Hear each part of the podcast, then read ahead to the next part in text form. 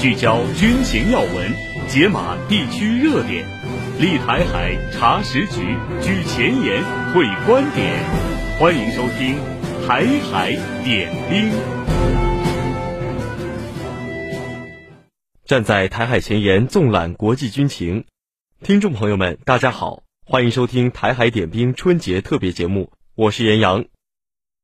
春节期间，我们将带领大家一同回顾二零二三年十大大陆军事新闻和十大国际军事新闻，同时还要带领大家走进秘密兵工厂、航空工业历史博物馆、二零二三天津直播会，一起军事探秘。今天我们有请本台时事评论员郑勇老师和我们一起来解读一下二零二三十大陆军军事新闻下集。各位好，今天我们继续关注由中央广播电视总台发布的。二零二三年十大国内军事新闻，重点分享和解读排在第六到第十条的新闻事件。排在二零二三年十大国内军事新闻第六条的新闻事件是：解放军和武警部队驰援救灾一线。二零二三年七八月份的主汛期期间，受台风杜苏芮影响，我国的华北、黄淮、东北等地区出现了极端降雨过程，引发洪涝和地质灾害。造成重大人员伤亡和财产损失，解放军和武警部队官兵第一时间启动应急响应机制，以义无反顾的冲锋姿态，全力投入抗洪抢险救灾行动。军装的迷彩色成为2023年夏天最暖心的颜色。此外，2023年12月18号，甘肃临夏州积石山县发生6.2级地震，这些最可爱的人再次勇敢逆行。以最强的责任和担当，站在了抗震救灾的第一线。事实证明，自建军之日起，中国人民解放军这支以人民二字冠名的军队，就时刻将人民的安危和利益放在心间。无论水里火里，地动山摇，战士们总会从远方赶来。无论岁月变迁，山河有难，军人永远是挺身而出的忠诚卫士。他们始终与人民风雨同心，向前而行。不辱使命，不负重托。那接下来的是十大国内军事新闻的第七条：中华人民共和国预备役人员法正式实施。预备役部队呢，是人民解放军的组成部分，是寓军于民、快速动员的有效组织形式，与现役部队共同履行人民军队的使命任务。二零二三年三月一号，中华人民共和国预备役人员法正式实行。这部法律包括总则。预备役军衔、选拔补充、教育训练和晋升任用、日常管理、征召、待遇保障、退出预备役、法律责任等十章，共六十五条。我们知道，预备役人员是预备役部队的主体，是国家武装力量的成员，是战时现役部队兵员补充的重要来源。预备役人员工作呢，跨军地、跨领域，是非常复杂的系统工程。预备役人员法是全面规范预备役人员工作的基础性综合性法律，通过建立分类分级制度，打通能力开发链条，实现了预备役人员专业化、精细化的管理，是军事政策制度改革的重要成果。预备役人员法的公布和实施，标志着预备役人员制度改革取得了突破性的进展，对于加强预备役人员队伍法制化建设、推进预备役部队转型发展具有重要意义。有利于推动建设一支招之即来、来之能战、战之必胜的预备役人员队伍。排在二零二三年十大国内军事新闻第八条的新闻事件是：第十批在韩中国人民志愿军烈士遗骸回国。二零二三年十一月二十三号，第十批在韩志愿军烈士遗骸由我空军专机护送，从韩国接回辽宁沈阳。这次是二十五位志愿军烈士英灵及相关遗物回到祖国怀抱，安葬在沈阳抗美援朝烈士陵园。抗美援朝战争当中，志愿军将士以自己的身躯拼来了山河无恙、家国安宁。在两年零九个月的浴血奋战当中，十九万多中华儿女献出了宝贵生命，许多烈士长眠在异国他乡，安葬在朝鲜半岛军事分界线以南。根据中韩双方达成的共识，双方对在韩志愿军烈士遗骸每年进行一次常态化的交接。从2014年到2023年，已经先后有十批九百三十八位在韩志愿军烈士遗骸回到祖国。国家连续十年隆重迎回并安葬在韩志愿军烈士遗骸，是对英烈的深情礼赞，也是对中华民族精神根脉的守护与延续。硝烟虽已远去，战歌依旧嘹亮。七十多年来，伟大的抗美援朝精神跨越时空，历久弥新。接下来是二零二三年十大国内军事新闻的第九条：中央军委发布军人巡表管理规定。二零二三年一月一号起，军人巡表管理规定实施，全军官兵陆续佩戴军人巡表，在方寸之间无上荣光。荣誉呢是军人的第二生命，作为中国军队首部全面系统规范军人巡表管理工作的重要法规文件，巡表管理规定全面构建了内涵丰富。特色鲜明、导向明确、彰显功绩的军人巡表管理体系。这部规定在巡表的内涵外延，实现军人荣誉外显化，凸显红色基因元素，细化岗位职务层级标识，采用新的排列组合方式，运用信息化管理手段，规范巡表的全流程管理等七个方面实现了创新，保留了零七式级别资历章的基本要素。更加全面地体现了军人的功绩、资历和经历，让全军官兵把荣誉佩戴在胸前，责任扛上肩头。那排在二零二三年十大国内军事新闻第十条的新闻事件是新修订的《中国人民解放军文职人员条例》实行。经国务院中央军委批准，新修订的《中国人民解放军文职人员条例》以及中央军委、军地有关部门同步印发的八项。相关配套政策自二零二三年一月一号起开始实行。建立和发展文职人员制度呢，是国家和军队的共同要求。二零零五年六月份，我军文职人员制度正式建立。二零一八年八月，全军首次面向社会公开招考文职人员。文职人员逐步发展成为广大青年入伍参军、考公、考编之外的一项新兴的职业选择。新修订的文职人员条例把能打仗、打胜仗作为政策设计的出发点和落脚点，明确了文职人员参加军事训练、战备执勤以及承担应急应战等职责，从进、训、考、升、调、出的全过程规范人事管理和待遇保障制度，统筹推进适才、聚才、育才、用才等各方面的改革创新。条例的颁布实施，有利于在更大范围、更广领域、更高层次来延揽集聚优秀人才，服务国防和军队建设，培养造就德才兼备的高素质专业化文职人员队伍，为如期实现建军一百年奋斗目标，加快把人民军队建成世界一流军队提供强有力的人才保障和智力支撑。大国博弈，风云变幻。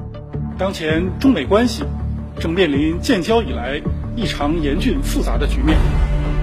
现代战争剑拔弩张。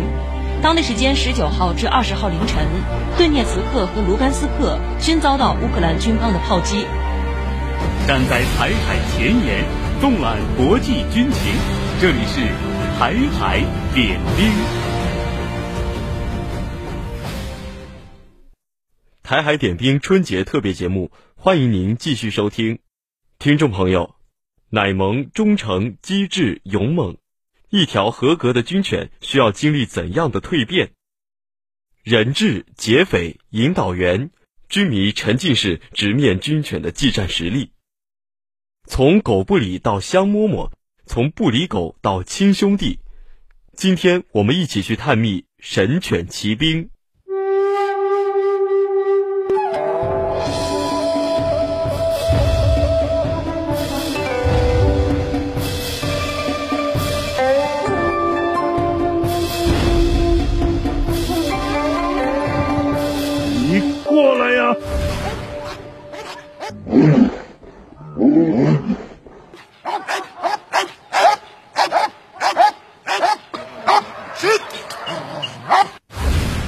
这里是位于华山脚下郑州联勤保障中心驻陕某基地的军犬训练场。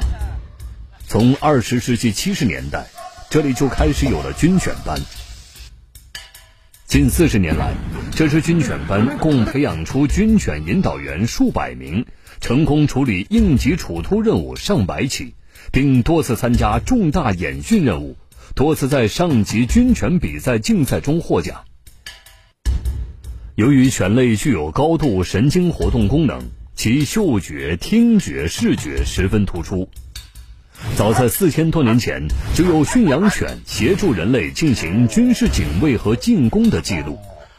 在近现代战争中，军犬更是被广泛应用在通信、救护、托运、警卫、搜索、巡逻、爆破等实战中。作为一名军迷，姚正特别想探访一下军犬养成、训练和应用于实战的全过程。军迷姚正正在参与的是军犬训练中的一个重要科目——扑咬。此时，他的角色是一名把手，是军犬训练中驻训员的角色。这也是姚正来到军犬训练基地体验的第一个科目。之所以选择这个科目，是因为扑咬是军犬进行搜索、追捕、追踪、反恐防暴的重要手段，贯穿于军犬训练的始终。然而，面对被充分调动进入作战状态的军犬，主动担任扑咬训练把手的姚正，能坚持多久呢？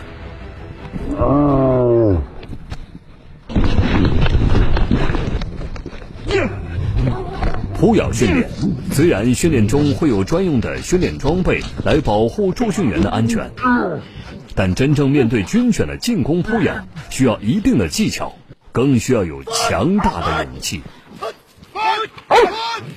哎呀，啊，一下子就扑倒了啊，根本爬不起来，我好累。嗯，这个衣服看上去很厚实，穿起来的时候。是感觉很安全的，但是这个军犬向你扑过来的一瞬间，我就非常恐惧，想喊救命的感觉。在被多次扑咬过程中，姚正明显感受到了军犬强劲的爆发力，仿佛它会在一瞬间将目标摧毁。但是下一秒，在引导员的口令声中，他又会迅速放口，在极度兴奋之中，还能做到令行禁止，服从性极高。这离不开军犬引导员日复一日的陪伴和训练。哎，好好，哎，好去。沈队，这些都是新来的小狗吗？是的，刚繁育的。我可以进来看一下吗？可以。哦，好好的，进来吧。沈杰，军犬队队长。这个基地的军犬队，从犬的繁育到训练，以及后期执行实战任务，全部过程他都十分熟悉。那这个是什么品种？这是咱们比利时牧羊犬，也叫马里努阿犬。比利时牧羊犬又称马里努阿犬，简称马犬，因其体型匀称、胆大凶猛、精力旺盛、灵活性和可靠性高。常被训练成各种工作犬。刚刚和姚正进行扑咬训练的就是马里努阿犬。和刚才那只凶猛的大马犬不同，眼前这些小马犬出生还不到一个月。沈队，那这些就是未来的军犬？呃，那不是的，呃，要经过挑选啊，经过培养啊，包括刚才你看到的食物动力，嗯，捕猎动力。根据它的年龄成长，嗯，呃，我们还要筛选，完了，他们还要经过考核才能成为一个合格的军犬来。是的，而且还要培养，嗯，特别是对声、光、嗯、火、嗯、水、乘车训练，嗯，都要从小培养。啊，来了。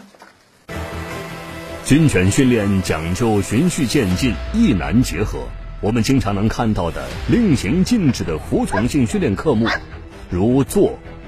卧、立、随行等，都是引导员对犬实施有规律的循序渐进训练的结果。在一些应用性科目训练中，对犬的要求更高，比如前举、吠叫、超越障碍等，都是以兴奋过程为主导的而像追踪、鉴别训练，则是以抑制过程为主导。了解了一圈，姚正很想见识一下，一只合格的军犬在实战中是如何接受重重考验的。我们马上要进行一场演习，猜猜我是什么角色？准备了，开始。都给我出来，把门打开。现在进行的演习是模拟犯罪分子蓄意闯岗，军犬必须协同队员执行直接攻击任务，迅速撕咬或扑倒目标。因为到队里的时间不长，作为狗不理的姚正，这次扮演的角色是一个持枪悍匪。都给我出来，把门打开，要不然我开枪了。此次参加演习的两条军犬分别是军犬金刚和阿郎。这两条军犬的性格非常兴奋活泼，此时在姚正和另一名劫匪的斗引之下，攻击欲望非常强。在高度的兴奋之中，他们能否准确找到各自的攻击目标呢？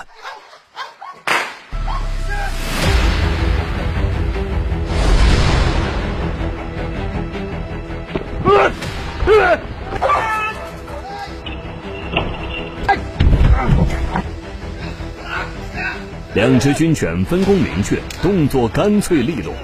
金刚和阿朗顺利完成任务，没有意外，姚正再一次被军犬攻击倒地。不错啊，你刚才拍的不错，然后呢，声音也喊的可以。唯一的就是在关键的时候举的这个方向不对。来，把那眼镜捡起来。这个歹徒不好当啊，遇到军犬很惨的。按照专业的这来，我给你做个示范。嗯嗯。把戴好以后呢，它有个刀口。嗯。当犬扑上来的时候，嗯、呃，你不要离这个车太近了，嗯，然后呢，稍微往后撤两步，对，冲击很大，嗯，再给它在它在高处，嗯，呃，你放到这低了以后呢，它会沉下来，嗯，稍微离远点，啊，这样也能保护我自己。再一个呢，把这个把它有个刀口，嗯、往上调到四十五度，啊，然后举起来，嗯，呃，然后呢，让它咬咬咬实，对，它一下会咬得很。很实在，嗯。啊，当它咬到以后，然后呢，你和它开始，嗯，呃，反力，嗯，反力，然后呢，它会更凶猛，嗯嗯嗯，啊，当你在咬的时候，你也感觉到了，确实，对对对，呃，犬的力量非常大，感觉控制不了，不错不错，呃，这还是比较勇猛的，呃，这也是值得我们学习的，谢谢鼓励。第一次探营军犬队就敢在实战训练中直面训练有素的军犬，姚正的确是勇气可嘉。参与这次应急处突演练，姚正第一次感受到了人犬协同作战的魅力。而接下来，姚正又被带到了另一处破败的场地，和刚才一样，这次的演习任务还是人犬协同，不同的是，他的角色变了。这一次，姚正扮演的是一个被劫匪控制的人质。军犬需要在队员无法到达犯罪现场的情况下，独立完成解救姚正的任务。然而，此次训练的难点并不仅于此。由于屋内情况不明，在到达现场之前，整个过程要求全程静默。此次参加实战训练的军犬是老虎和旺旺，而正沉浸于人质角色之中的姚正，并不知道屋外的情况。他的叫声不停地刺激军犬的吠叫本能，而根据作战需要，此时旺旺和老虎需要保持静默，他们能忍得住吗？给我老实一点啊！嗯。在引导员的指引下，两条军犬都静默地到达了指定地点。此时正是解救的好时候。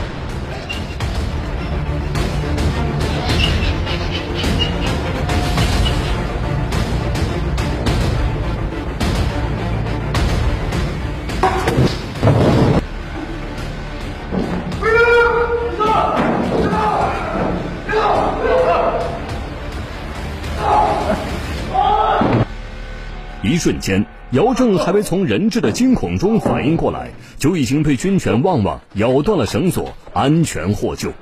而劫持他的绑匪也已经被军犬老虎制服。而从进入房间到解救人质，只有短短的十几秒钟。军犬的出击真是迅雷不及啊！在刚才的实战训练当中，性格各异的军犬承担着不同的任务，多犬同时作业，各司其职，有条不紊，表现出了极强的军事素养。然而，一犬一训同时作战，并不是军犬训练中最难的。对军犬来说，接下来的这个科目才叫有难度。这个科目咱们要选一个综合型犬犬科，因为这个科目是极度兴奋的。嗯，你要让它在兴奋中立刻冷静下来。柴班长和姚正正在讨论的是一项源于实战且十分危险的训练项目——定点爆破。一般是在环境艰险、难以接近或者无法完成对固定目标实施摧毁的情况下进行的。这个科目不仅考验军犬的速度、灵活性、服从性以及战场适应性，更考验这条军犬在极短时间内的情绪转化能力。哦，这个我看以以前那个二战的时候，苏军也训练军犬来炸毁德军的这个坦克。呃，是的，那是就是在咱们军犬教材中，嗯，不，军犬教材中是有提到过的，嗯，它这是以前的 K 九军团，嗯，呃，他们是把排爆破物，呃，这个贴附于军犬的身上，嗯，的确，使用军犬进行爆破，在二战时期特别盛行，在斯大林格勒保卫战中，苏联用五百条军犬组成四个反坦克连队。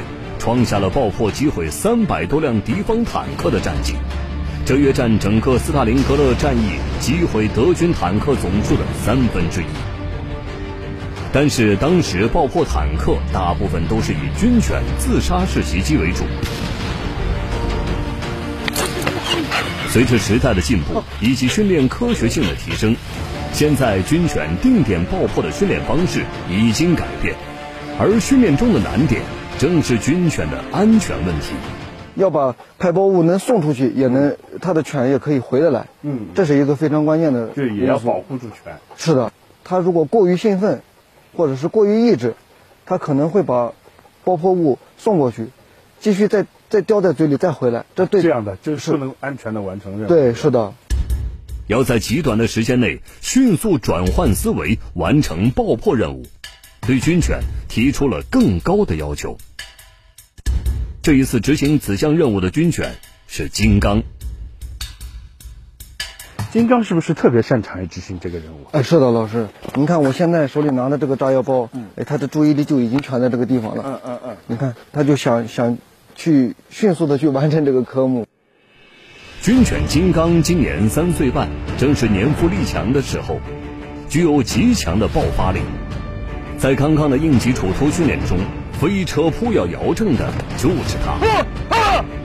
这个跑过去有多远？呃，在咱们的训练场，咱们设定的科目是一百米左右。嗯，因为在实战当中，就是在敌方碉堡的一百米范围是他杀伤力最大的时候。嗯啊，我的人在这可以让犬去定点爆破。那这样的话，隐性有的留可以留多长啊？呃，隐性我们一般都是在十五厘米左右。十五厘米可以烧燃烧多久？呃，是十五秒，十五秒钟。是是的，在十五秒钟，他要跑出跑过这个一百多米，然后放下炸药包还得回来。对，是的。哦，要在十五秒时间内完成送、放、回、安全隐蔽等一系列动作，这是一个难度极高的任务。这样凶猛兴奋的金刚，他真的能顺利完成如此高难度、高危险性的训练吗？由于是实战化演习，此时金刚嘴里衔着的是真正的雷管炸药，这也是充分考虑到火药产生的气味和爆炸的声响会对军犬嗅觉和听觉产生强烈的刺激。镜头中，金刚携带雷管炸药快速的到达了指定地点，很快完成了投送的动作。接下来，他能迅速放下炸药包，安全返回吗？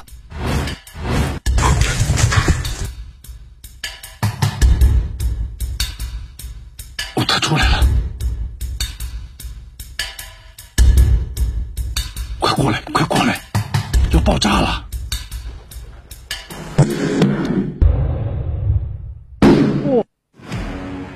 金刚顺利的完成了任务。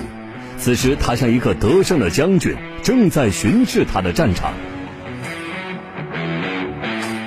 在姚正看来，金刚今天的任务完成的非常棒。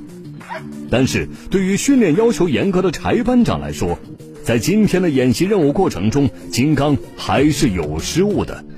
呃，在最后，在等待炸药包爆炸的时候，呃，他有点激动，一下站起来了。按理说，他应该是卧在我的身边，跟我一起等候，在发发现敌方没有对我再进行威胁的时候，我们才可以起身。这是一个小失误。姚正惊讶于引导员对军犬的严格要求，但他也理解，严格要求的背后，是因为实战中一个小小失误，往往是生命的代价。引导员和军犬在生活当中是形影不离的朋友，在战场上更是同生共死的战友。平时的训练是他们之间加强感情的最好方式。来来来，哎，快点快快快！训练场上，另一对老伙计引起了姚正的注意。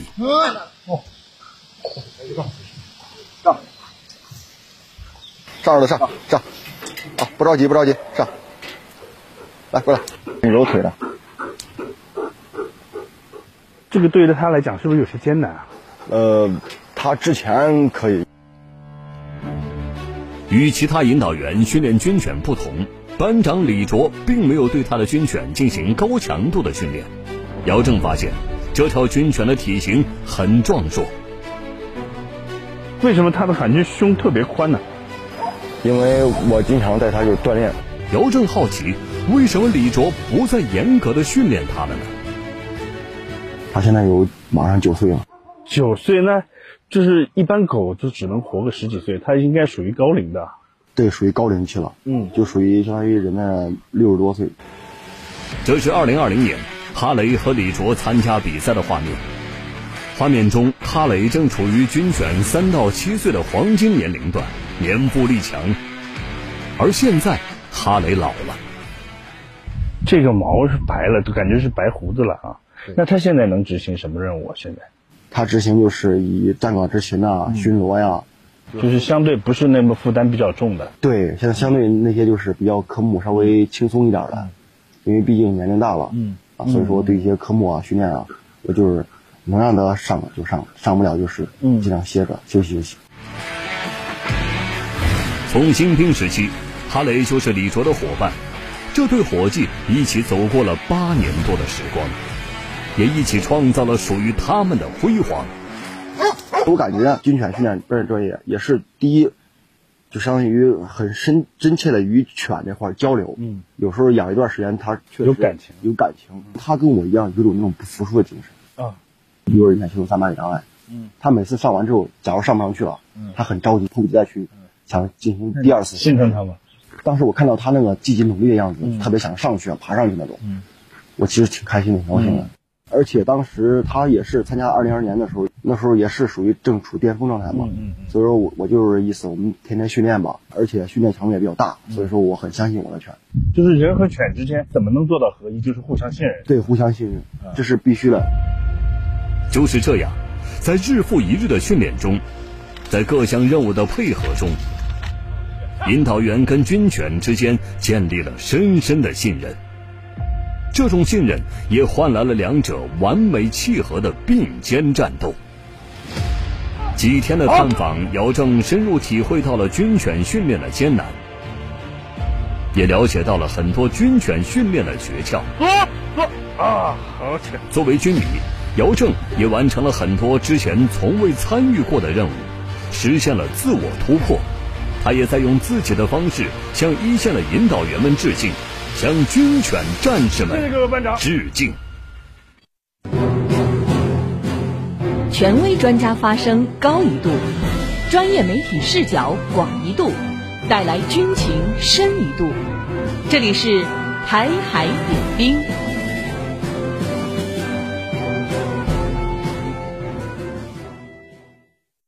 好了，各位听众，以上就是今天台海点兵春节特别节目的全部内容。感谢您的收听。